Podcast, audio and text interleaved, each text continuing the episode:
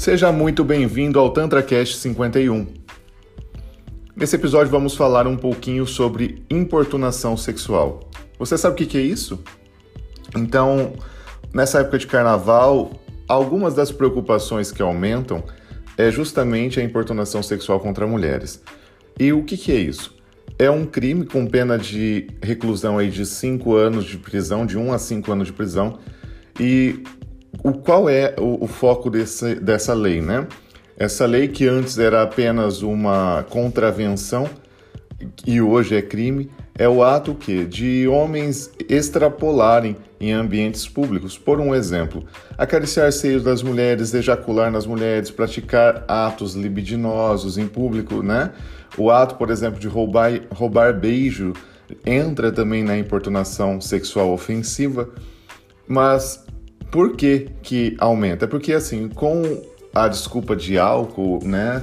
E, e a desculpa de que, ah, eu acho que ela queria, os homens passam dos limites e acabam fazendo é, essas atitudes, essas ações. E isso, meu amigo, é crime, tá?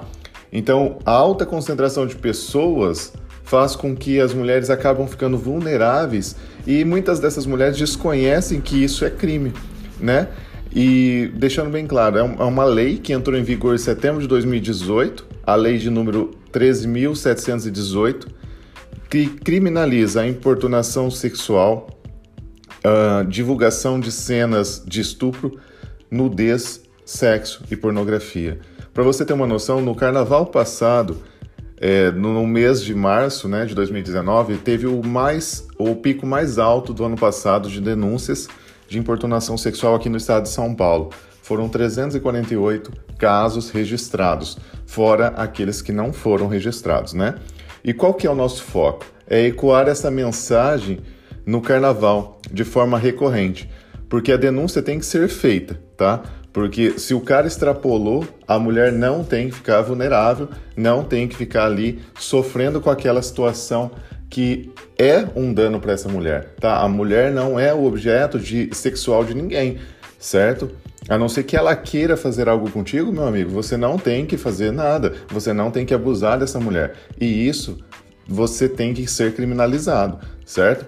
Então, assim, a mulher que for vítima disso tem que ser, procurar uma unidade especializada da polícia ou qualquer delegacia, não precisa ser só a especializada, e você também pode ligar no número 180 180, que você vai ter maiores orientações de como realizar essa denúncia na tua cidade, tá? E o homem tem que fazer o quê? Tem que respeitar a mulher.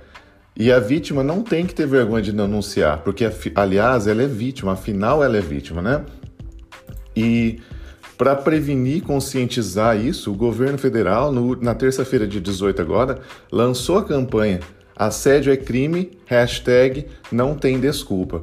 Então o objetivo é combater esse tipo de crime que ocorre muito durante o carnaval e se esconde atrás de subterfúgios como ah, eu achei que ela queria, mas foi só um beijinho, ah, é carnaval, ah, foi ah, efeito do álcool. E não é bem assim. Ah, essa campanha conta aí com peças publicitárias que são distribuídas no país todo, né, alguns encartes, alguns folders e nas redes sociais, obviamente.